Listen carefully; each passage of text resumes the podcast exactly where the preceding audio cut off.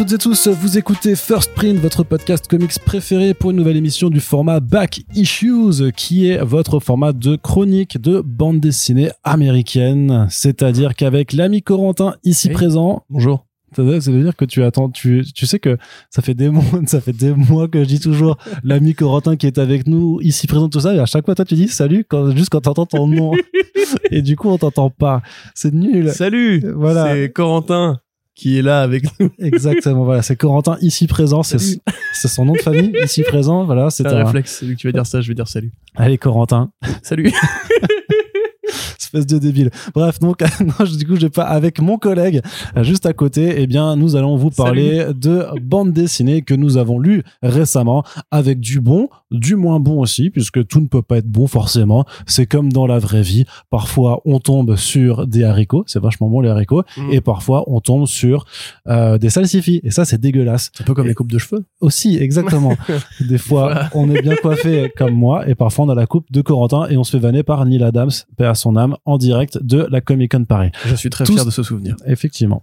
Moi aussi, j'en suis très fier. Tout ça pour vous dire que nous allons donc vous parler de bandes dessinées qui sont sorties plus ou moins récemment et on va con- commencer, je vais dire on va continuer, on va commencer sans plus tarder par Corentin qui va nous faire un petit retour sur Jupiter. Je sais pas pourquoi je prends l'accent du sud.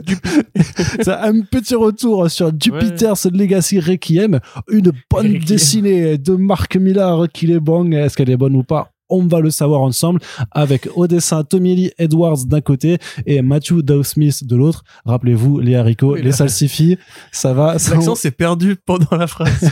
On va- plus on- on va en reparler. Donc, c'est sorti chez Panini Comics. Il s'agit donc de la troisième, euh, du troisième grand chapitre de la saga euh, Jupiter's Legacy de Mark Millar. On vous rappelle que les deux premiers tomes, en tout cas le premier cycle, on va dire, était dessiné par Frank Quitely et que c'était incroyable. Il y a ensuite, il y avait eu Jupiter's Circle qui était pas mal, mais déjà Oh non, moins bien. bien. Non, c'était bien, mais c'était moins bien que Legacy, on va dire.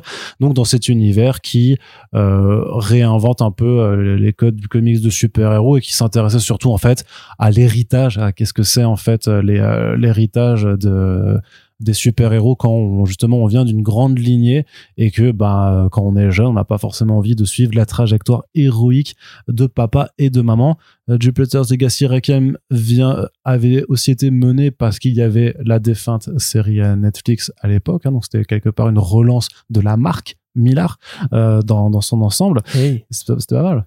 Ouais, bien. Franchement, elle était bien. Je- Bravo. On, la garde, merci.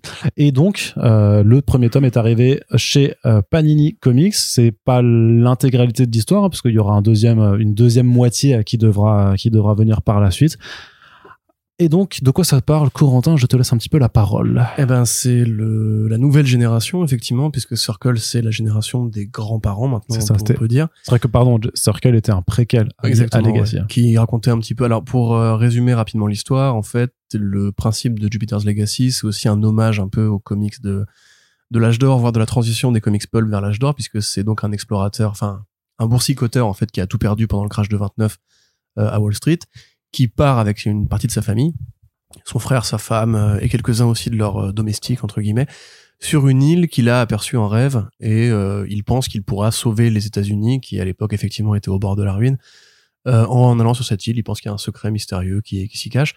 En allant là-bas, on s'aperçoit que, enfin, on ne sait pas ce qui se passe exactement là-bas, mais ils reviennent avec des super pouvoirs et donc euh, ça parle effectivement d'héritage, ça parle de transition générationnelle, mais ça parle aussi quand même de proactivité, de proaction euh, super-héroïque, proaction, non proactivité, super-héroïque par rapport justement aux problématiques sociales, à la géopolitique, à l'économie aussi. En fait, le premier, enfin les deux premiers volumes de Jupiter's Legacy, c'était vraiment en fait que doivent faire les super-héros. D'un côté, on avait le Utopian qui était très clairement euh, bah, le Superman hein, de cet univers, euh, qui calqué là-dessus, mais en plus âgé, avec un, un look plus euh, zeusien. Euh, et son frère qui, lui, justement, était un militant de la de l'activité super-héroïque, qui pensait que les super-héros, les surhommes, devaient prendre le contrôle du gouvernement américain, voire du monde, et imposer leurs décisions. Parce que lui, c'était un, il avait les pouvoirs de, de Lex Luthor, on va dire, c'était un, à la fois un télépathe et surtout un surdoué intellé- un- intellectuel qui, du coup, avait euh, vraiment résolu tous les problèmes de la, de la Terre au niveau mathématique, au niveau des équations, au niveau de la gestion. Et il y avait un conflit entre ces- deux frères, l'un qui pensait que les super-héros étaient plus là pour éteindre les incendies et empêcher les aliens de conquérir le monde, et qu'il fallait laisser aux humains la liberté d'agir par eux-mêmes.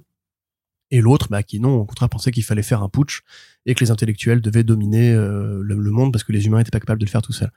Donc c'était un, un Millard super intéressant pour le coup par rapport à ce qu'il fait d'habitude euh, où en général voilà il y a c'est rarement des trucs qui vont aussi loin. Il y a jamais cette recherche là dans les Millard récents. Qu'on pense à Magic Order qui est pour le coup une série qui est relativement appréciée. Ça ne brasse pas ces thématiques là non. Pareil pour Sharky pareil pour euh, Space Bandits euh, voilà c'est qui est généralement plus des trucs très hollywoodiens. Euh, donc on retrouvait un peu le Millard de The Authority on Oui. retrouvait le Millard en fait des bonnes des bonnes années Wildstorm des bonnes années où il faisait du super héros qui est social qui avait un sens. Avec un récit qui allait vite en plus. Ouais qui allait avec vite son lot de, de shock values à chaque chapitre Tout à fait, et qui arrivait à bien jongler entre différents personnages pour qu'on ait l'impression d'une série univers quand même, avec euh, plein de, de, de, de profils euh, mis dans la boucle, la dynamique familiale qui était, qui était bien retranscrite, l'idée Frank des héritiers, euh, Frank Whiteley, euh, brutal, euh, les héritiers qui faisaient un petit peu aussi critique du Star System et des fils d'eux et filles euh, à la Lily Rose Depp ou ce que vous voulez. Donc euh, vraiment une bonne série, Circle qui était donc plus le côté Mad Men où on suivait les premières années de ce truc-là, et bah, bah, c'était posé la question en fait à la fin de Jupiter's Legacy euh, canonique, on va dire, mais d'où viennent les super pouvoirs Quelle est l'origine en fait de de ces surhommes là euh, On te parlait un petit peu, enfin on disait que ça venait pas de la, de la Terre, voilà. Donc ça c'était déjà un premier élément qui était posé. Et euh, avec euh, Requiem, l'idée c'était donc de conclure en donnant la réponse. Et ce que ne fait pas en fait ce, premier volume de la, Bah de la fin.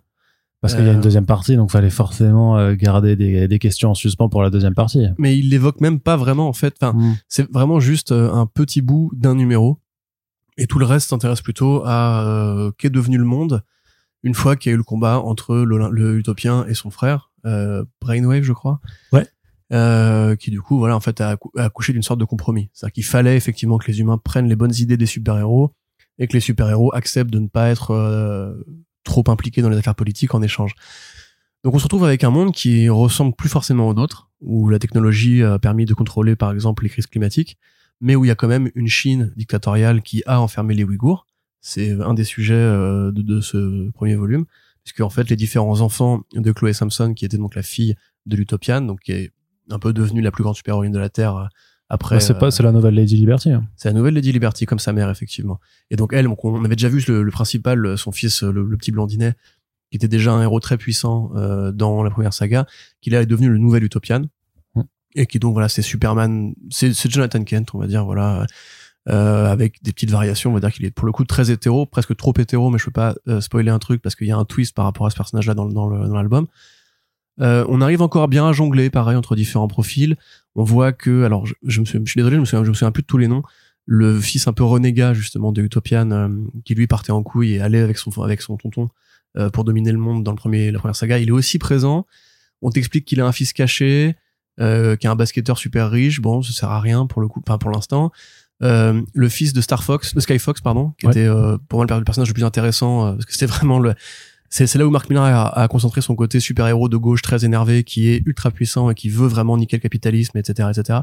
Et qui avait un fils, euh, pareil, un fils caché, euh, qu'il avait abandonné, qui avait un téléporteur, bah, qui lui, en fait, devient un peu son père, et un peu un- une sorte de Hank Moody de Californication, c'est-à-dire qu'il veut juste picoler, et, et qu'il a été plaqué par sa femme, et que c'est devenu un peu un père indigne et tout. Donc, en fait, la dynamique Brandon familiale- Brandon le fils Brandon, de de Chopin donc la dynamique familiale est plutôt bien retranscrite, c'est toujours aussi foisonnant, c'est des profils qui sont plutôt bien écrits par rapport à ce que fait Millard d'habitude. On voit qu'il s'implique dans cet univers, on voit qu'il a envie et qu'il arrive à donner plein de directions en, six- en juste six numéros. Par contre, euh, ça tient pas toutes ses promesses. Déjà celle des origines, qui est euh, effectivement très secondaire. Euh, L'adversité, qui est présentée aussi, a peu d'intérêt, parce que donc il y a des, des ennemis hein, dans ce volume évidemment.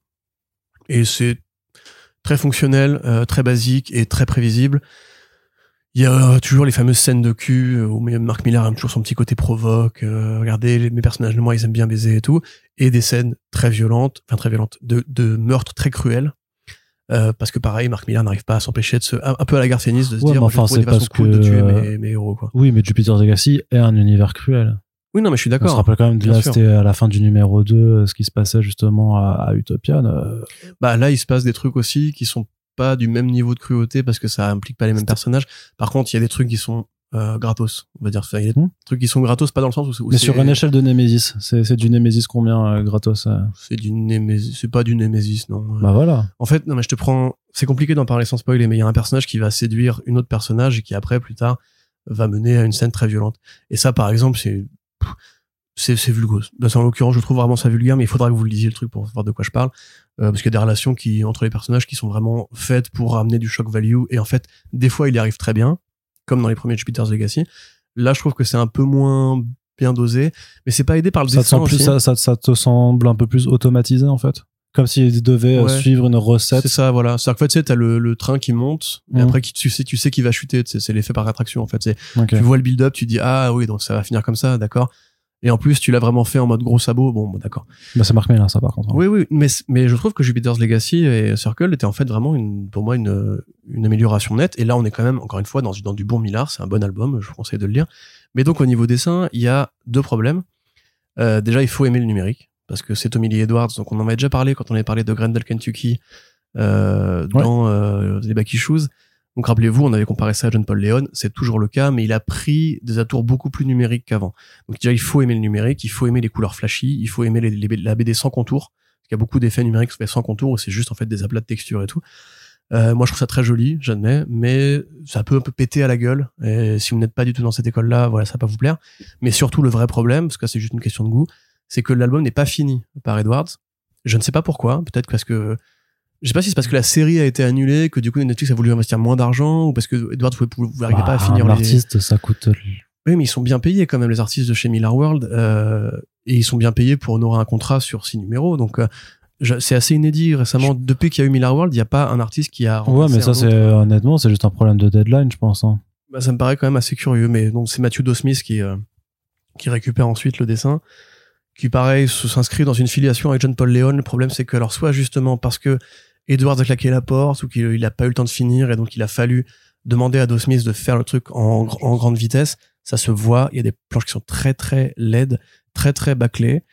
Et à d'autres moments moins. À d'autres moments, tu te dis ah ouais là ça fait plus John Paul Leon, c'est pas mal. La mise en scène en plus c'est plutôt au carré parce que le coup du bâton téléporteur, qui est une très bonne idée, est vraiment utilisé avec intelligence et pour euh, nourrir des twists et des rebondissements sympas.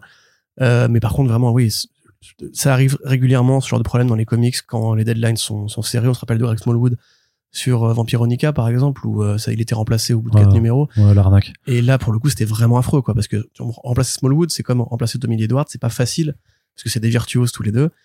Et en plus, ça casse l'unité graphique d'un album, ce qui est un truc qu'on on ne doit jamais imposer à un lecteur, surtout sur un format relié. De mois en mois, à la limite, tu dis, bon, bah, je comprends, Et, et effectivement. encore sur des trucs de super-héros euh, plus classiques, tu le comprends parce que c'est un rythme de production tel que ça arrive en fait, que les artistes se remplacent ou se- s'enchaînent sur des films et tout ça.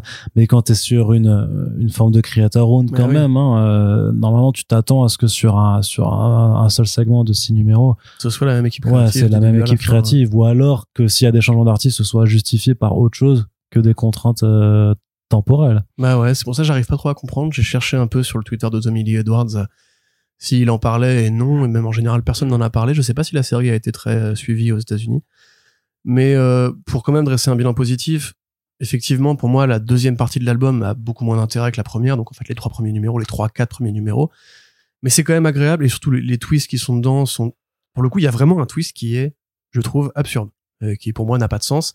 Il, il est surprenant, il fait son effet de twist. Mais quand tu t'arrêtes deux secondes pour y réfléchir, tu te dis, je comprends pas ce qu'il a essayé de faire avec ça, donc euh, vous verrez si ça vous parle ou pas. Mais donc pour rester sur un truc plus positif, à mon sens, ça reste une bonne lecture. Euh, on, dit souvent du mal de Mark Millar et a raison parce qu'il sait. euh, Surtout Corentin. voilà, si on voulait parler King of Spies par exemple, j'aurais beaucoup plus de choses négatives à en dire. Je trouve que c'est un truc qui est vide, creux, qui raconte rien. Euh, là, en l'occurrence, voilà, tu les ça- as dites. Voilà, là, là, ça raconte quelque chose. C'est pertinent par rapport au tome précédent. Les parties de Tommy Edwards sont magnifiques. Euh, en fait, c'est vraiment, je trouve très dommage qu'il ait pas fait d'ongoing en fait, Jupiter's Legacy, euh, qu'il fasse vraiment un univers beaucoup plus long parce qu'on voit qu'il a vraiment envie de dire plein de trucs avec tous les personnages. Là, ça te parle effectivement de la lutte contre les Chinois. Ça t'explique bien que les Chinois sont une dictature et c'est d'ailleurs assez curieux de voir que DC contre fait. le euh, gouvernement chinois plus oui, que enfin, contre la les dictature, oui, mais je veux dire le, le régime politique chinois, dictatorial, etc. Mais tu vois, quand DC s'était fait emmerder pour la, la couverture de Ouais. Golden Child qui avait rien à voir avec les manifestations de Hong Kong, là, cette BD-là, elle te dit clairement, euh, il faut libérer les Ouïghours et aller vous faire foutre. Netflix, enfin, il n'y a pas eu de, de scandale apparemment sur Weibo ou je sais pas quoi. Donc c'est plutôt chouette de voir Millard qui Ah, parce qu'ils mettre ont du pas lu, euh, euh, ils ont pas lu la bande dessinée. Bah, est-ce qu'ils avaient lu Golden Child Ils avaient, ils avaient juste Non, la mais couverture. hein. c'était des supports promotionnels alors qu'on, parce que Netflix a- ou Image a pas fait de, de promotion avec des planches intérieures. En disant Eh, regardez, dans notre comics, on dit à la Chine d'aller se faire foutre. Ouais, ouais, non, mais ils disent vraiment libérer les Ouïghours. Je te dis, moi, je trouve ça bien parce oui, que. c'est, non, c'est, ça, ça te parle, mais en même temps, c'est, ça, c'est, du pipi dans un violon, quoi. Non, mais, Euh, mais c'est pas la question. Mais évidemment, c'est pas avec la BD qu'on va sauver le monde, je suis d'accord. Mais ce que je veux dire, c'est que de voir Marc Millard, Millar va qui- sauver le monde. de voir Millard qui s'implique encore dans des débats de Mm. société, euh, un truc qui justement, Tu sais, franchement, il a- vraiment juste du gadget pour parler de capitalisme. Il aurait très bien pu faire juste euh, qu'est-ce qui traîne sur Twitter en ce moment? Ah tiens les Ouïghours, eh vas-y je vais faire une ligne là-dedans. hein, mais là, c'est toi qui es cynique en vrai. Jupiter's Legacy, le premier, les, Cynique, c'est un rapport albums, français qui- euh, ta gueule. Les premiers albums justement de Jupiter's Legacy, c'était vraiment qu'est-ce qu'on veut comme mode de société? Est-ce qu'effectivement les super-héros euh, qui sont des figures populaires ont pas un rôle à jouer politiquement Enfin, ça posait des vraies questions aux gens. Mais ça pose des questions faciles. politiques. qu'il avait déjà fait dans The Authority et que même euh, Warren Ellis, Alan Moore, Grant Morrison ont déjà fait des millions de fois avant. Mais c'était quand même agréable de la part d'un mec qui n'a plus besoin de faire ça ou qui même voilà, qui pourra juste se contenter de divertir et de mettre de la violence et du cul voilà pour amuser la galerie. Euh, donc Bah, il a envie, une euh, verve euh, oui, d'adolescent euh, un peu rebelle, tu vois. Ce qu'on peut dire c'est qu'il a envie de se faire bien voir par la par la, le wokisme. Alors ce qu'il faut dire, en fait, c'est qu'Arnaud n'a pas lu le truc. Du coup, là, il dit que des conneries parce qu'en fait, il a rien d'autre à dire, euh, comme d'hab. donc voilà. J'ai lu le premier numéro, on en avait parlé en, en Ouais, back issues fait. VO. Enfin, bref, moi je trouve ça sympathique. Faudra voir la conclusion, conclusion, qui sera a priori la fin de Jupiter's Legacy. Et ce que je trouve encore une fois très dommage, que ça nous montre qu'en fait Marc Millar sur le temps long est bien meilleur que dans ces formats de 4 numéros chiants qui sont juste des des bibles de projets pour Netflix. D'accord, c'est pas très sympa pour les pitchs. Ça faisait longtemps. Du coup, c'est toi qui es méchant avec Marc Millar en fait. ça Tu l'as défoncé là. c'est- Mais non, je l'ai pas défoncé. positif, le mec, ouais, euh, rappeur français, je sais pas quoi. Non, non, mais c'est pas ça, mais c'est que sur les trucs des Ouïghours, machin, euh, toi, t'es en train de faire de, de Marc Millar le nouveau gauchiste. je te dis pas qu'il mérite. il a euh, fait ça pour l'argent, pour bien se faire voir de la part des SJW qui lit des comics, alors que avant c'était pas politique, c'est tout ce que je veux dire. Voilà, arrêtez de mettre de la politique dans les comics, merci. Bon allez, c'est bon. un peu tu m'as- marre. Tu m'as saoulé. là. c'est tellement facile. Allez, Corentin, donc. Parce que euh, t'es saoulant en fait, naturellement. mais je sais, mais je comme un bon vin. Et- Oh là là. Donc, Jupiter's Legacy Re-. Requiem, c'est disponible chez Panini Comics pour la somme de 22 euros. Et donc, bah, la suite arrivera quand la VO aura également commencé de son côté. On va passer du côté salsifie de la force, euh, puisque là on était plutôt dans les haricots, euh, et je vais maintenir cette analogie Parce que ça vaut le coup. alimentaire pendant tout le reste de ce podcast, et vous allez rien faire. Et voilà. peuvent arrêter d'écouter. non, bah, j'en, j'en connais un qui, qui doit déjà euh, plus en pouvoir, et bah, tant pis, tu vas quand même écouter parce que, euh, voilà, c'est comme ça. Et, et- mais on espère que Là, on est plus dans le mi-raisin que mi-figue. ouais, Je clairement, transforme l'allégorie. c'est vrai. Bah, je préfère, ah, je sais pas Ah, si, non, je- la figue est supérieure au raisin. Arnaud. eh bah, ça se bah discute. non, Ah, bah, ça se discute. Je Non, bah non. Bah, Tu vois, est-ce que tu peux faire du vin avec du, avec des figues? tu peux tout faire avec des figues. C'est vrai? Bah ouais. Non, je te Dans crois. la liqueur de figue, Je, ne te crois pas. Tout ça pour te dire que nous allons donc passer vers un album un petit peu moins apprécié, enfin en tout cas qui est très joli, mais dont l'histoire est moins passionnante. En tout cas, ça nous a un petit peu moins plu. Surtout, ça nous a un peu déçu, même par rapport à- aux auteurs qui sont présents euh, dessus.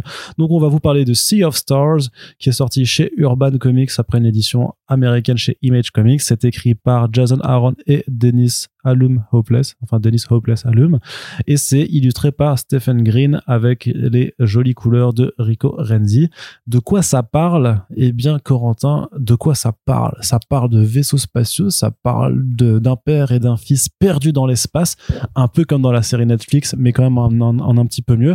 Ça parle de civilisation aztèque d'une autre planète.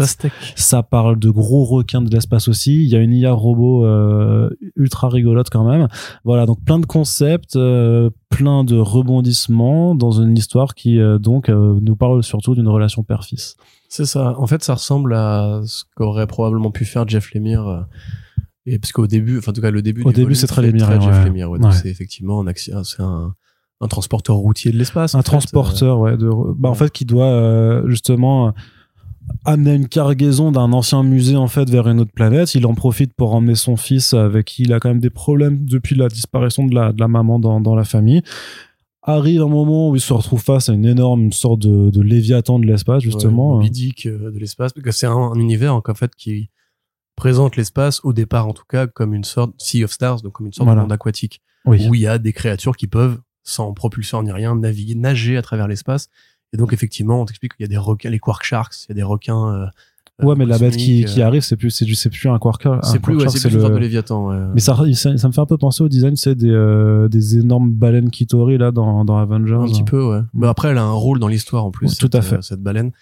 Euh, c'est marrant d'ailleurs parce que moi au départ, je me, en en voyant les premières planches quand ça avait été annoncé, je croyais que ce serait une sorte de We Only Find Them When They're Dead, tu vois, avec le côté baleinier, le côté Moby Dick, la grosse bête et tout. Et en fait, pas du tout. C'est-à-dire que euh, je pense, et je vais euh, aller directement là-dessus, que en fait, à mon sens, c'est un peu un coup manqué. euh, ce titre, déjà, qui s'achève au bout de 11 numéros, ce qui est un- une durée très bâtarde et qui ressemble pas à ce qu'on voit d'habitude.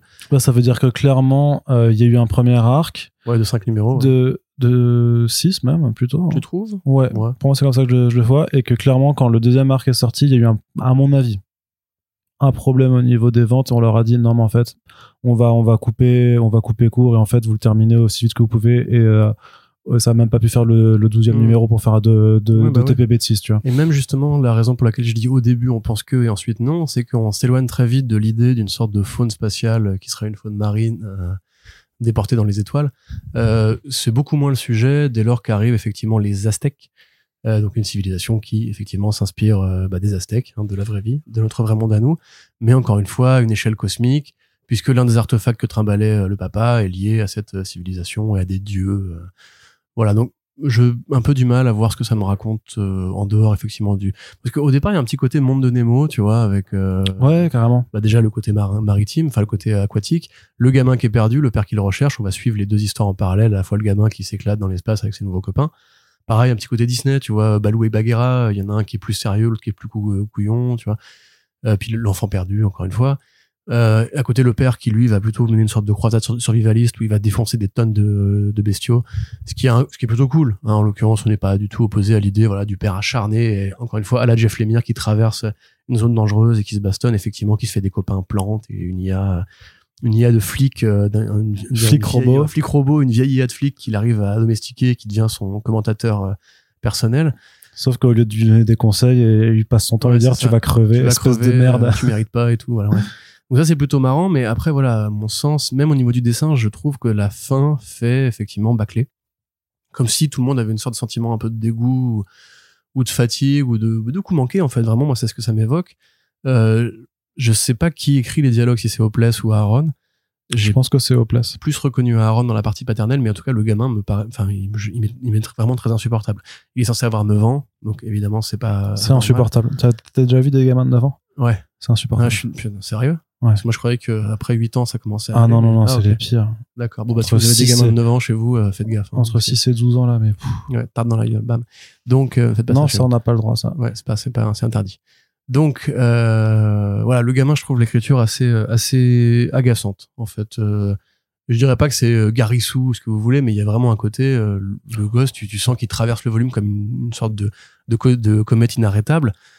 Ce qui, moi, m'agace. C'est c'est pas ouais Garissou c'est un peu nul comme expression mais c'est quand même le, le personnage où effectivement de au bout de trois chapitres t'as compris qu'il ne lui arrivera rien. C'est ça, voilà. Et encore, ça peut être, tu vois, genre Son Goku, c'est ça aussi, par exemple, dans les débuts de Dragon Ball. Ouais mais là, c'est même pas il est marrant. quoi. C'est hein. vraiment, euh, il y a un côté, ouais, je sais pas, euh, peut-être qu'ils ont essayé de faire un truc un peu euh, enfant, sur- enfin, enfant très puissant, et du coup, ça, ça devrait avoir du charme à la Tezuka et tout, mais en fait, pas du tout. Moi, en définitive, non, je trouve que c'est un album qui, qui se trouve pas, quoi. Et l'association entre Hopeless, qui est un mec plutôt, j'allais dire qu'il est marrant, ça dépend des projets. Mais c'est pas lui qui avait fait Exo Manowar, dont on avait parlé l'autre fois. Si. Tu vois, voilà, c'est cette écriture ultra rythmée, la Bendis, vachement blo- blockbuster et tout. Alors qu'Aaron, c'est l'inverse de ça, généralement.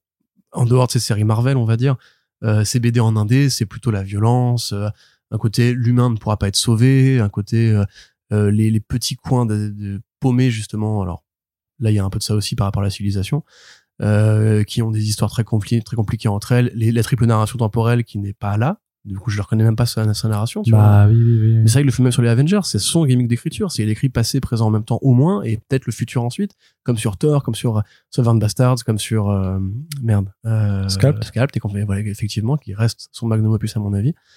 Donc là, justement, pour le retour de Aaron chez Image, euh, je trouve ça décevant. Le graphisme est superbe. Il y a pas, il y a rien à dire dessus. Les designs sont beaux, sont inspirés, les couleurs sont magnifiques.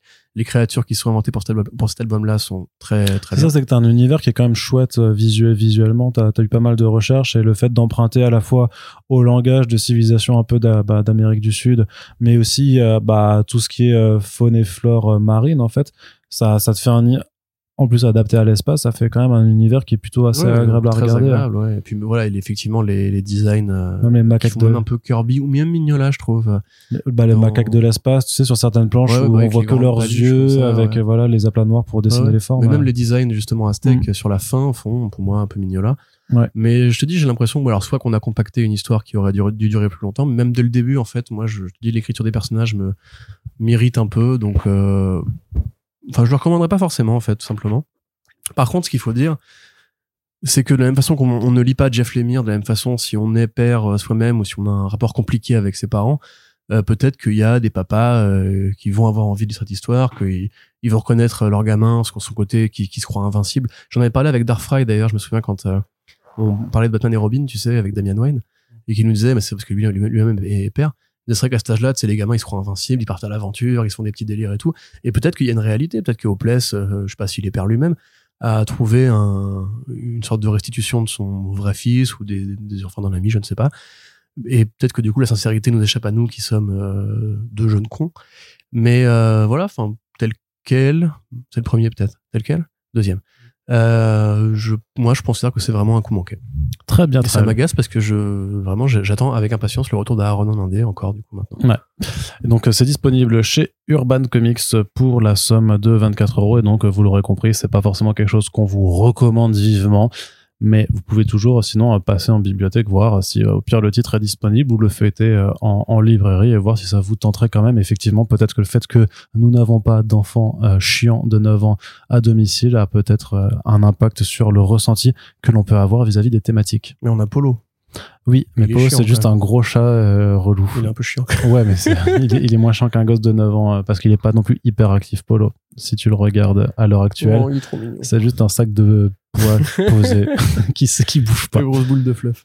Allez, Corentin, du côté de Delcourt maintenant, Oui. on passe à un album particulier. Ah, c'est pour toi ça. C'est un album. Non, tu vas réagir aussi. Tu vas réagir à ce que tu vas Je regarder. fais des Tu, tu, sur Cynic. tu, Je vas. Non, tu vas m'écouter.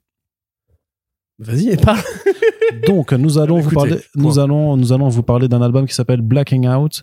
C'est écrit par Chip Mosher, qui était euh, l'ancien euh, directeur de euh, Comixology Originals, qui est passé en interview Flex sur First Print en début d'année, puisqu'on l'avait rencontré à Angoulême. Voilà, hein, on est comme ça. Et c'est dessiné par Peter Krause, qui a collaboré, par exemple, avec Mark Wade sur Irrécupérable.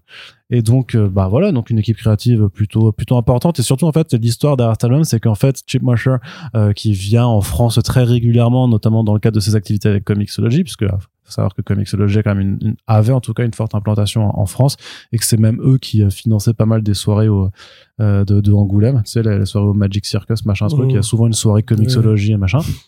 Elles sont bien ces soirées. Ouais, voilà. Elles sont rigolotes ces soirées. Bon souvenir. ah, Corentin. Et donc, euh, en fait, bah, il est amoureux tout simplement de, de nos albums en format franco-belge, euh, vraiment le, le, le classique 48, 48 cc, donc euh, album cartonné, à 48 pages couleur. Et il, il avait envie de bah, simplement de faire la même chose. Donc, en fait, c'est passé par une campagne euh, Kickstarter aux États-Unis qui a plutôt bien fonctionné. C'était validé. Ils ont vraiment assumé de départ de dire que ce sera un album de euh, 60 pages et quelques euh, dans ce format-là, euh, de façon à pouvoir aussi un peu utiliser la place, euh, la place de, de bah, des planches en fait, hein, qui sont euh, qui sont plus grandes et donc qui permettent une plus un, un découpage plus euh, comment dit? Enfin, avec, riche, Voilà. généreux. avec plus de cases quoi, tout simplement. Très- Je sais pas l'adjectif en tête, pardonnez-moi. Et, euh, et c'est donc arrivé maintenant chez Delcourt, puisque euh, vous le savez aussi qu'il il y, a, il y a des liens importants entre Comixology et Delcourt, euh, qui s'occupera justement de publier euh, de tous les titres euh, Comixology Originals sortis ces dernières années, notamment le All-Nighter de Chips Darsky, euh, par exemple. Encore un chip. Yes. C'est tout. Ok, c'était... Oui, oui, d'accord, ok, ok, ouais. Voilà, chip Très bien. Mosher. Et donc, euh, de quoi ça parle, euh, Blacking Out Bah, je sais pas, Eh raconte-moi. ben, je vais te le dire, c'est un tout. polar, c'est un polar qui s'intéresse à, à Conrad, qui est un ancien flic, euh, qui est un peu trop accro à la bouteille Waouh. d'alcool il est un peu alcoolique. Et, et qui enquête en fait sur euh, une, a- une affaire d'un meurtre d'une jeune fille euh, qui est, qui est pas résolue. Euh, en fait euh, dont on a retrouvé le cadavre calciné euh, dans, dans la forêt aux alentours de, de sa ville dans laquelle, il, dans laquelle il travaillait. Et qui a-tu Pamela Rose? C'est ça. Et, euh, et en fait il est persuadé, enfin, euh, il est persuadé que celui qu'on présente comme le coupable idéal, c'est-à-dire son père qui accessoirement battait sa fille, en fait, euh, bah, l'aurait aussi tué. Donc lui, il est persuadé qu'il y a quelque chose d'autre, surtout qu'il voit, en fait, euh, sur une des photos, euh, un, un crucifix. En fait, il se dit qu'il y a quelque chose par rapport à ça et il va partir, en fait, avec très peu de peu très peu de preuves va remonter le fil de l'enquête en parlant euh, bah, aux gens du, village enfin de la ville et tout en renouant des liens avec euh, avec la, vie qu'il avait quittée parce que justement il picolait trop et c'était qu'il est considéré comme un flic déchu. Donc euh, un, un un polar qui essaye un petit peu de de mettre son personnage face à un peu au fatalisme en fait c'est-à-dire euh, de, de, de l'image qui lui colle à la peau euh, par rapport à par rapport à ses déboires.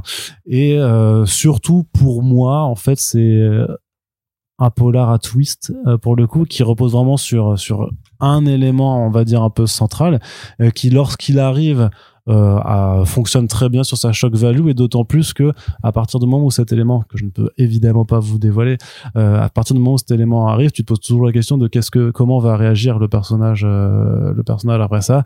Et la façon dont euh, dont ça réagit et où ça va c'est quand même assez surprenant ce qui enlève un peu quand même euh, une forme de relecture euh, par rapport à, à ça parce que tu regardes jamais enfin une fois que tu as vu sixième sens bah tu le regardes pas non plus une deuxième fois en te disant ah, c'est cool ou même Usual Suspects par exemple tu vois. Quand tu connais la fin c'est un, peu moins intéressant. Donc je sais pas si c'est une lecture qui peut s'apprécier euh, plus d'une fois mais par contre je trouve que c'est quand même plutôt efficace dans, le terme de polar et que ça justement que la fin rattrape beaucoup le reste parce que sinon l'enquête elle est quand même un petit peu lente et euh, alors autant je comprends qu'ils aient voulu faire ce format en 55 pages euh, par rapport à leur amour du franco-belge autant euh, malgré ça je pense que parfois il y a des pistes qui, qui vont un petit peu vite et que ça aurait mérité. Mais de façon à ma limite parce que je pense que tu tu tu faudrait que tu le lises Corentin mais qu'il y a, un- il y a un côté un peu reckless aussi euh, dans, dans l'ambiance Mhm. polar et tout ça et que ça aurait gagné à l'instar d'Araclès d'avoir quand même un petit peu plus de un petit peu plus de planches pour développer soit certaines pistes narratives soit s'intéresser un peu plus à ces personnages. Peter Cross c'est joli euh, clairement parce qu'il y a aussi euh, cette Giulia Broccio euh, à- aux couleurs euh, qui avait notamment fait les couleurs de euh, Goodnight Paradise donc euh, qui est vraiment quelqu'un de euh, qui est une très bonne coloriste. Mais justement par rapport à la couverture euh, avec un ancrage très prononcé et clairement Conrad a un peu une tête de de Kenny Reeves, je trouve limite que l'intérieur est trop propre. Ça me fait limite penser un petit peu à, Nicolas Petrimo sur Il faut euh, flinguer Ramirez, tu vois. Un truc le- un peu- l'idée de faire du franco-belge. Ouais, mais euh, le truc c'est que les personnages par contre sont, euh, enfin Conrad c'est quand même un, c'est un alcoolique fini, c'est quand même plein de personnages assez sombres et tout ça, et ça te vend une, une ambiance vraiment poisseuse. Et je trouve que limite, je sais pas, je sais pas si c'est parce que c'est pas assez ancré ou peut-être les couleurs qui font que, alors qu'elles sont jolies, tu vois. Mais je trouve qu'en termes d'ambiance, il y a quelque chose qui dénote et que j'aurais aimé que il pleut pas assez, il pleut pas assez dans cette BD, c'est pour ça en fait, clairement. Et, euh, Polar chez la pluie. non, mais vraiment, ça participe quand même. Donc voilà. Euh, donc c'est une, c'est, je trouve que par contre c'est intéressant. Je trouve que c'est une expérience qui, est assez intéressante de, de lecture. Donc euh, si vous aimez euh, le polar, à mon avis, c'est quelque chose qui vous plaira.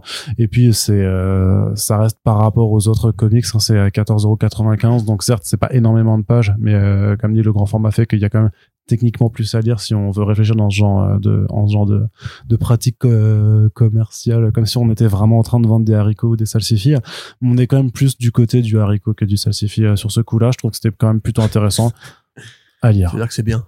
C'est c'est pas mal, c'est pas mal. C'est pas mal. C'est pas quelque chose, c'est pas si, si vous avez des contraintes budgétaires. Non, il y a des choses beaucoup plus intéressantes et plus réussies dans le polar. Je vous renvoie à notre podcast sur Ed Brubaker pour avoir une idée Yes. de qu'est-ce qui peut être bien dans le polar. Mais justement, mais par contre, November aussi. voilà, il y a November également qui est sorti récemment dont on vous a dit le plus grand bien. Mais si après avoir, si vous avez lu tout Brubaker, tout November et que vous avez beaucoup euh, de l'argent, euh, bah déjà vous pouvez donner sur notre page Tipeee. Mais sinon, vous pouvez vous risquer à lire Blacking Out. Je pense que vous ne serez pas déçu. Bah, voilà. ça m'a donné envie. C'est vrai? Du coup, je vais te le prendre, Eh ben, je vais te le prêter. car j'aime bien les polars, les alcooliques.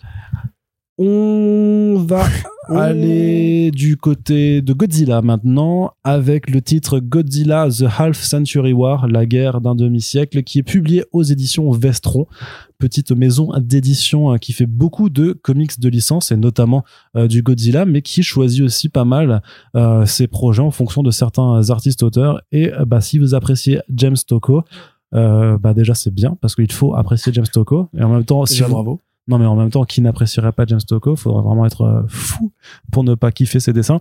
Eh bien, voilà, justement, James Tocco, c'est quelqu'un qui a fait pas mal de comics euh, bah, sur Godzilla, sur Alien et tout ça. Et bah, c'est disponible en VF chez Vestron. Et donc, euh, Corante, Oui. euh, avec The Half Century War, en fait, on va vraiment suivre euh, la quête d'un soldat qui, euh, au niveau, de- au moment de la première apparition de Godzilla dans les années euh, de Seconde Guerre mondiale, en fait, euh, est chargé d'essayer de l'éliminer. Ne va pas, ne va pas réussir, bien entendu. Et en fait, En 54. 54, pardon, voilà, merci. L'année du premier film. Post. Post. J'ai dit post Seconde Guerre mondiale, j'espère. Non, je crois que t'as dit Seconde Guerre mondiale. Voilà ce que je pensais. qu'elle a duré plus longtemps dans ta version de l'histoire. Mais attends, c'était les essais. Ah non, c'était les essais, change nu- quelle année chez toi là c'était les essais nucléaires d'après euh. Seconde Guerre. C'est pour ça. Eh oui. Voilà. Donc, le soldat en question. Parce que 54 et 45, je Bah oui, dis, ça se euh, tu vois, bien. je, Bah je oui. confonds les chiffres tout ça. 1954, Ah, ça va, 1958. putain. Donc, Bah voilà, et donc il va, donc il va essayer de, de l'arrêter, ne va pas réussir, en fait, et en fait, chaque chapitre t'emmène, alors pas 10 ans forcément dans, dans le passé, mais euh, en fait à toutes les périodes de, de- à toutes des, à des périodes de conflit en fait où euh, Godzilla va réapparaître, où il essaiera à chaque fois de, de l'arrêter. On va suivre le, c'est presque comme life story en fait, euh, le, le, le, le protagoniste par lequel on voit vraiment l'histoire vieillit en temps réel et va s'apercevoir qu'au final rien ne peut stopper Godzilla. Oui, ceci près que dans, contrairement à Life Story, le fan service se trouve pas sur le personnage principal. Oui. Même si techniquement Godzilla est aussi le personnage principal. Donc effectivement, c'est intéressant parce que euh, en filigrane, ça te, alors, ça te raconte des choses évidemment sur l'impuissance de l'humain à faire face euh, à une créature aussi puissante, etc., etc. Et à la nature. et à la nature et on pourrait effectivement trouver des sensibilités écologiques là-dedans ou simplement la la passion de James Tocco pour le personnage de Godzilla qui effectivement au fur et à mesure des générations enfin des scènes qui nous sont montrées euh, moins qu'un monstre devient en fait une figure euh, que le héros apprend à respecter Euh, donc ça voilà on pourrait considérer que c'est une sorte de message éventuel mais surtout moi je le vois plus comme euh, une sorte d'analyse ou de critique sur en fait le gain de popularité de Godzilla qui effectivement en 54 quand il apparaît est un monstre qui ravage Tokyo, donc comme euh, comme dans le film justement. Euh, et en fait, plus tard, après, va développer sa propre mythologie. Donc on voit qu'il y a de plus en plus de monstres qui apparaissent. D'abord un, puis voilà, après t'as Megalon, t'as Mothra, puis t'as Gigan, King Ghidorah, et puis t'as Mechagodzilla. Donc t'as comme un gros bestiaire qui euh, qui est positionné. Euh, en parallèle de quoi, évidemment, les monstres détruisent la Terre peu à peu. Euh, donc ça voilà, si on peut voir ça en fait aussi comme une sorte de maximisation des possibles par rapport au premier Godzilla qui était juste en fait une créature de film d'horreur, puis après ça devient une sorte de franchise que le public finit par aimer comme le héros et qui a fini par trouver une sorte de côté un peu Casimir dans ce personnage qui au départ incarnait plutôt la peur nucléaire et qui en fait à la fin devient un, protec- un protec- un protecteur de l'humanité. Bah, Il y a des films où c'est l'ami des enfants. hein. Oui, bah bien sûr, mais le dessin animé même, euh, enfin même plusieurs dessins animés, euh, avec Nick Tatopoulos. Mais euh, finalement, ouais, c'est un, un très bon album parce que déjà graphiquement c'est irréprochable. Euh, Enfin, le reproche qu'on pourrait faire, c'est comme avec Vestron, c'est que le standard est un peu étouffant par rapport à la qualité des dessins qu'on a. parce que c'est des euh, voilà c'est un c'est un petit format par rapport au format standard des comics qu'on a Euh, c'est plus petit que la moyenne et euh, du coup bah quand c'est un artiste aussi généreux avec des planches aussi fouillées et une mise en scène euh, aussi spectaculaire que qu'un James Tocco euh, bah là t'aimerais bien que c'est à la limite la, la taille des planches d'un d'un Blacking Out Bah, voilà. En plus, c'est vraiment un sens du détail. euh, Enfin, là, le moindre petit, taré, nuage, hein, le- c'est le moindre taré. petit nuage de poussière est, est joli. euh, on voit rarement Godzilla tous en, en pied, on va dire, parce qu'il se fait souvent tirer dessus. Et il y a un dynamisme fou. Tu sens la puissance justement de cette créature. Tu sens évidemment l'impossibilité de lui faire face par rapport à l'humanité qui en fait sont juste des fourmis quoi euh, par rapport à lui. Euh, c'est très beau, les combats sont très beaux, ça sent effectivement le mec qui est vraiment fan de Godzilla. Les, le bestiaire utilisé aussi qui est très agréable quand on est euh, un amateur de cette mythologie. Euh, mais Ah, un petit le, côté. le- euh, le King Ghidorah il est mortel Ouais, quoi. exactement. Mais je- tu vois, j'en ai déjà parlé, je crois, par rapport à d'autres travaux, travaux de Stocco. Il y a un petit côté run aussi, je trouve. Il y a un petit côté Doggy Bags One Shot. euh, dans déjà l'aspect un peu désespéré, même au niveau du dessin, je trouve. le, le trait entre manga et, et comics avec les gros yeux, les gouttes de sueur, le, le dynamisme constant, euh, l'amour des flingues aussi, quelque part. Euh, si, vous, si vous êtes fan de, six- de, de 619, pardon, peut-être essayez d'y jeter un œil, ça pourrait peut-être vous plaire, vous rappeler des bons one-shots euh, par le passé, même si ça n'a pas ce côté beauf américain ou sous-culture, hein, évidemment. Euh, donc voilà, c'est vraiment très beau, c'est un kiff quand on est fan de Godzilla en fait, c'est généreux, ça régale bien. C'est beaucoup mieux fait par exemple que celui euh, qui se passait à travers les époques là, Ouais. Anthologie avec différents artistes à chaque fois. C'était pas le Godzilla in Hell? Non, c'était un autre. Non, euh, non. C'était. euh, C'était avant, c'était celui avec le Japon féodal euh, qui Mm. reprenait l'histoire de des invasions de Kubilai Khan et tout. ouais, ouais, je Euh, mais enfin on en avait parlé aussi. Celui-là, c'était plus un plaisir fan service si on est fan de Godzilla et si on voulait le voir en dessiné en estampe mais il y avait. James aussi dedans, hein, je crois. Euh, peut-être, ouais. Mm. Mais on- là, on c'est vraiment plus du, du Godzilla pour les fans de Godzilla, euh, qui voilà, en plus t'isole bien le côté histoire du monde réel avec euh, la guerre au Vietnam, l'évolution technologique, qui te met une intrigue par rapport à un scientifique Ouais. qui, a une sorte de d'appât à kaiju. Euh, pour quand même que les héros aient quelque chose à faire. on Ouais, ça, ouais. Et t'as vraiment des planches qui sont magnifiques quand justement ils, doivent aller d'un point A à un point B dans leur van. Et pareil, tu vois aussi des détails qui servent à rien. Tu vois, leur équipe, il y a un peu des hippies qui eux s'en foutent de, des flingues. Leur van qui fait justement très cinéma euh, années 70-80. Même il y a un côté euh, euh, Kong Skull Island au niveau des éclairages, Ouais, des hommages à ouais. Apocalypse Now, etc. Donc euh, ouais, c'est bien inspiré, c'est bien référencé. Euh, Godzilla lui-même, bah, il, voilà, c'est Godzilla, il est merveilleux, il est magnifique, il a un charisme de fou et Godzilla, c'est la vie. Euh, mais Godzilla qui prend un rôle très différent de par rapport à ce qu'il est euh, en comics, j'allais dire, euh, au cinéma. Donc oui, non, si vous êtes fan, ça va vous plaire. Si vous êtes moins fan, ça reste une très bonne BD qui est très belle et qui est très dynamique et qui en fait, euh, bon, vous occupera les mains pendant une heure et demie, on va dire, mais même grand maximum en fait, hein, ce sera plutôt une heure et qui fait carrément le boulot. Euh, on le rappelle à, ch- à chaque fois, mais Vestron, en fait, ils font du comics à licence, mais ils vont jamais prendre les sous-produits de, bas de catalogue. Ils vont essayer de trouver les, les grands auteurs et les grands artistes qui sont passés par la, par la licence. Comme Alex Ross sur le Terminator, par exemple, comme effectivement Stocco sur Alien, comme euh, Michel Fif euh, sur euh, G.I. Joe. Donc ils ont en fait, c'est c'est les passionnés de comics, c'est les amoureux des comics qui aiment les artistes talentueux, mais qui aiment bien aussi les franchises et qui donc vont essayer de croiser un peu les deux en prenant le meilleur de ce qui a pu se faire en termes de comics de franchise par le biais des grands noms, des grandes plumes. Donc voilà, on sait que Stocco, bon, il finira par compter. Pour l'instant, il est encore un peu discret parce qu'il n'a pas 40 projets signés à son nom, en tout cas de grands ongoing ou de grandes mini-séries. Mais euh, pour vous préparer à la suite, quand il aura 40 Eisner Awards et compagnie, bah, vous pouvez commencer par là. Et si vous aimez en plus euh, cette bête merveilleuse euh, qui est Godzilla, bah ça fait ça fait le boulot, j'ai envie de vous dire. Voilà. Et donc, bah, c'est disponible chez Vestron euh, pour euh, 17,95€. Et euh, bah, ça les vaut euh, complètement, euh, malgré ce côté un petit peu toujours rébarbatif du, euh, du souple en petit format. Mais euh, mieux vaut mettre ça là. Enfin, franchement, euh, c'est euh, quand même bien plus intéressant que euh, pas mal d'autres trucs qui peuvent sortir euh, dans des euh, catégories plus mainstream. Donc, euh, oui. Et l'autre Godzilla qu'on avait chroniqué, c'était le Godzilla à travers le temps en fait, qui était un, qui était un peu moins bien.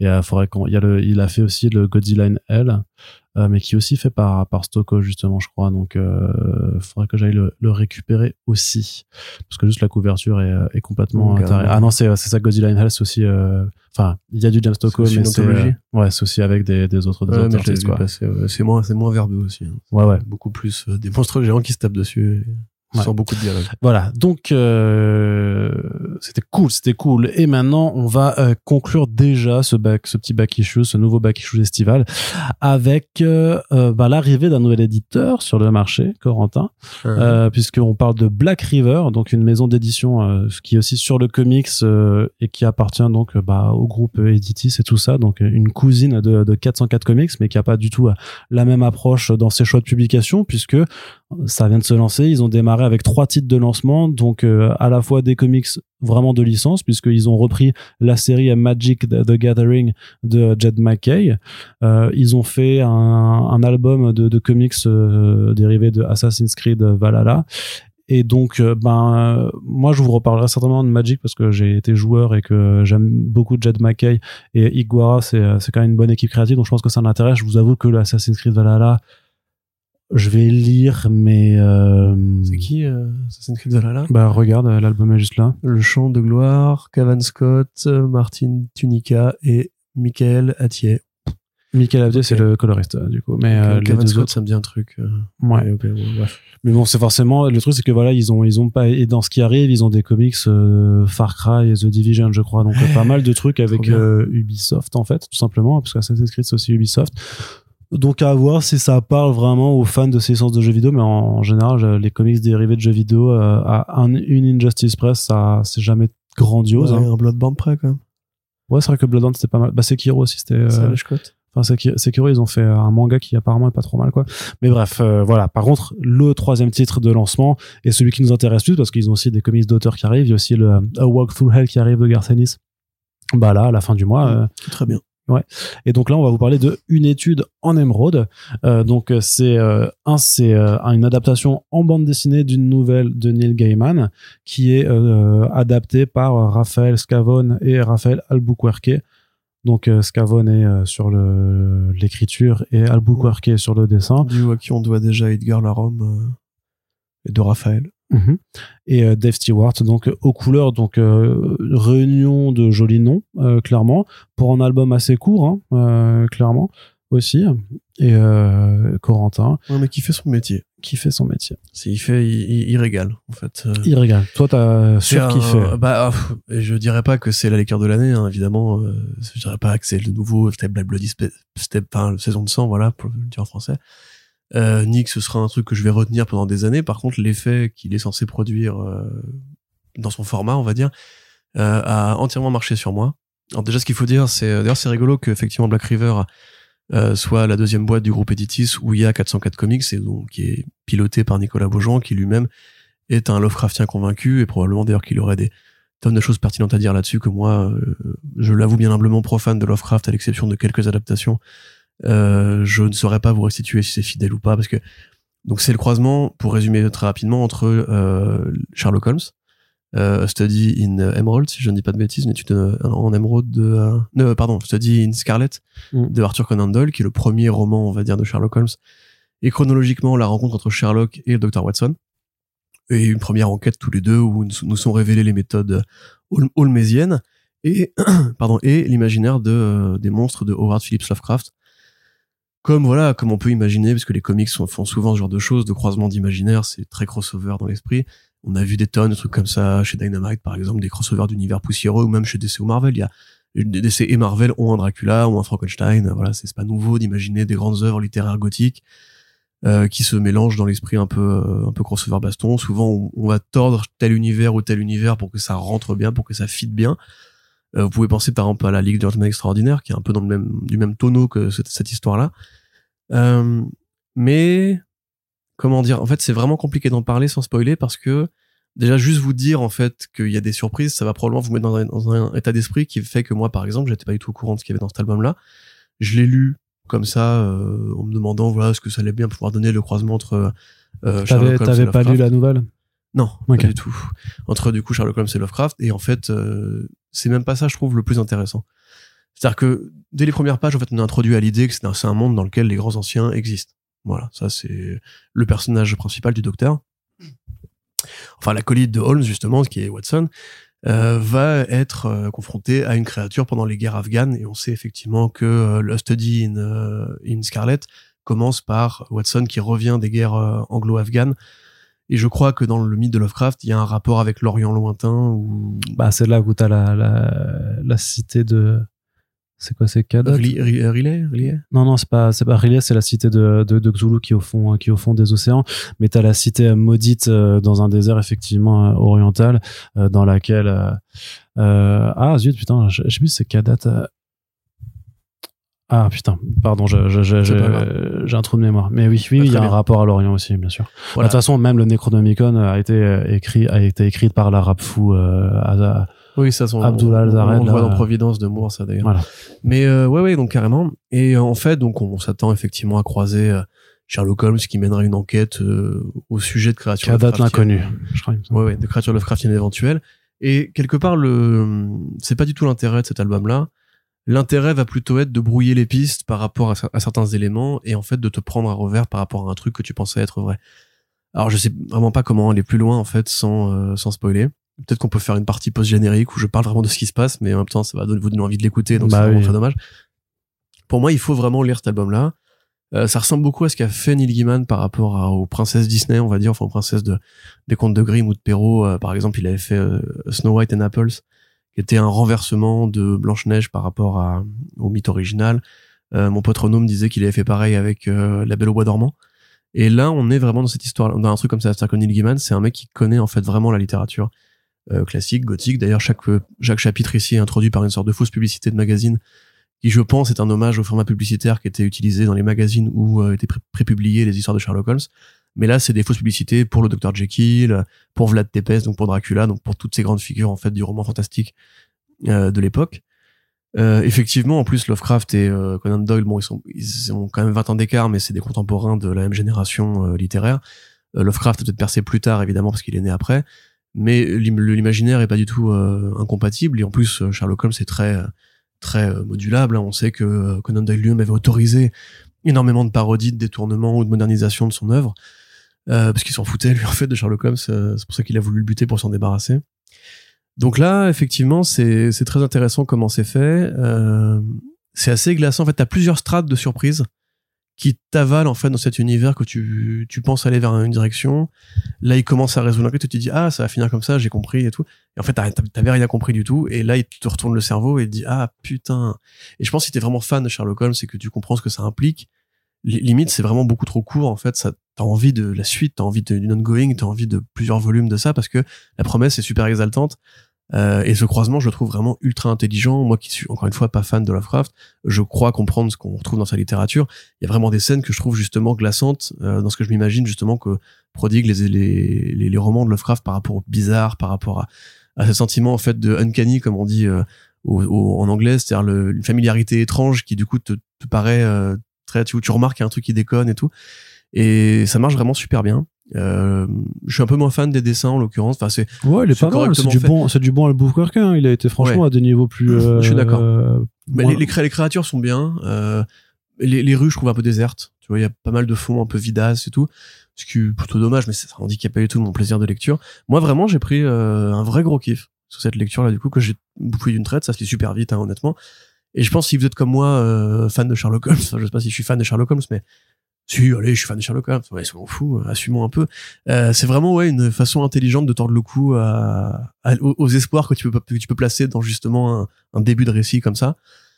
Euh, et je suis affreusement frustré parce que j'aimerais vous dire pourquoi c'est génial, mais je ne peux pas parce que sinon je vous gâcherai votre lecture. Et essayez de le prendre comme moi, de si vous si vous le prenez justement euh, en oubliant tout ce que je viens de vous dire, en rentrant de manière très neutre, juste en vous imaginant ce que pourrait donner le croisement de Conan Doyle et de Lovecraft, parce que ça a vraiment beaucoup plus d'intérêt que d'essayer de, jouer vous-même au détective en essayant de comprendre ce qui pourrait se passer à la fin. Et après, peut-être que vous allez lire, vous allez vous dire, bon, c'est un peu emballé, on s'en fout, enfin, qu'est-ce que ça veut dire et tout. Mais c'est possible, hein. Mais après, euh, honnêtement, moi, je trouve vraiment que Guimard, c'est vraiment beaucoup trop fort, quoi. C'est, c'est, il arrive à faire tenir un truc aussi, euh, je trouve, dense, en tellement peu de pages, de la même façon que les nouvelles de Sandman, voilà. Parce que moi, je connais moins, pareil, sa partie littérature. En fait, je lis toutes les adaptations en comics qui se font de Neil Gaiman mais je, je lis jamais les romans. J'ai ce truc que j'ai dû, que j'ai dû lire, c'est American Gods et de mon présage. Euh, et je trouve ça très bien évidemment, mais il y a vraiment une, une façon de d'écrire qui pour moi appelle aux images. Et là, les images qui sont créées par euh, Scavone et par Albuquerque, euh, bah, je les trouve superbes. Quoi. Tu vois par exemple quand euh, c'est pas un spoiler de dire par exemple qu'il y a parce que je crois que c'est dans le, le, la nouvelle, enfin le roman original, qu'il y a une présence de tête couronnée britannique dans cette, cet album. Et cette scène-là, par exemple, elle est merveilleuse, quoi. C'est l'utilisation des éclairages, euh, vraiment cette, cette ambiance qui, qui te prend. Donc ouais, non, bah euh, vive les adaptations de Gaiman en comics en vrai, parce qu'il y a vraiment énormément de choses bien. On se rappelle aussi qu'il y a Graveyard Book qui arrive bientôt chez euh, chez Delcourt en intégrale. Vous avez la Norse Mythologie qui a été Eisnerisée récemment aussi. t'as American Gods qui est disponible en VF chez ouais, Urban. que je trouve moins bien en l'occurrence American Gods parce que bah, du coup ayant lu le roman en fait je préfère le roman. Mais ouais donc Snow, pareil Snow White, euh, Snow Glass and Apple je crois, Snow White Glass and Apples. Euh, donc vraiment ouais un super euh, un super faisceau en fait de continuation séquentielle de l'œuvre de Gaiman. Et bah lisez ça, si vous êtes comme moi ça va probablement vous plaire. Voilà, donc euh, c'est disponible chez euh, chez Black River. T'as kiffé toi? Euh, Ouais, j'ai kiffé aussi. Hein. Mais t'as tout dit, franchement, je, je, je peux pas paraphraser et en dire plus. Après, ce serait risqué de, de divulguer des trucs. Donc franchement, euh, je, je, suis en tout point d'accord avec toi, même que moi, il y avait des trucs que j'avais pas compris que tu m'as expliqué après. Donc c'est c'est encore mieux, encore mieux comme ça. Et donc euh, c'est disponible aux éditions à Black River qui viennent de se lancer. Euh, donc d'ailleurs, c'est traduit par son directeur qui s'appelle David Guélou. Et ben j'espère qu'on pourra le recevoir prochainement dans un podcast pour bah, parler édition avec ce monsieur. Oui. Et donc, je disais, c'est disponible pour 14,90€. Donc, prix plume aussi hein, par rapport au prix du, du comics habituel. Donc, et vu la lecture sympathique que c'est, on vous encourage à faire teinter à votre, faire à titiller votre curiosité. Et donc, c'est déjà la fin de ce Eh oui. back issues de nouveau avec voilà ces, euh, euh, cinq albums chroniqués. On espère que l'émission vous a plu. N'hésitez pas à nous dire si vous avez lu euh, l'une ou l'autre de ces bandes dessinées ou si vous comptez le faire pour l'une ou l'autre après nous avoir écouté. Et puis, eh ben, si vous appréciez ces émissions-là, n'hésitez pas à le faire savoir. Vous pouvez partager les podcasts sur vos réseaux sociaux. Et si vous avez envie de nous soutenir financièrement, sachez qu'on a une page Tipeee qui est ouverte et qui nous permet tout simplement de voir l'avenir de façon sereine pour continuer à produire toujours autant d'émissions avec une rentrée bah, qui sera chargée comme d'habitude avec plein plein d'émissions en préparation et d'invités à faire venir. Vous connaissez, ça fait euh, bientôt deux ans qu'on n'arrête pas. On a plus de 350 euh, podcasts euh, publiés en, en même pas deux ans. Et a priori, si vous êtes toujours là, c'est que vous appréciez le programme. En tout cas, c'est ce qu'on le souhaite. Merci de nous avoir écoutés et à bientôt pour le prochain podcast. Salut Salut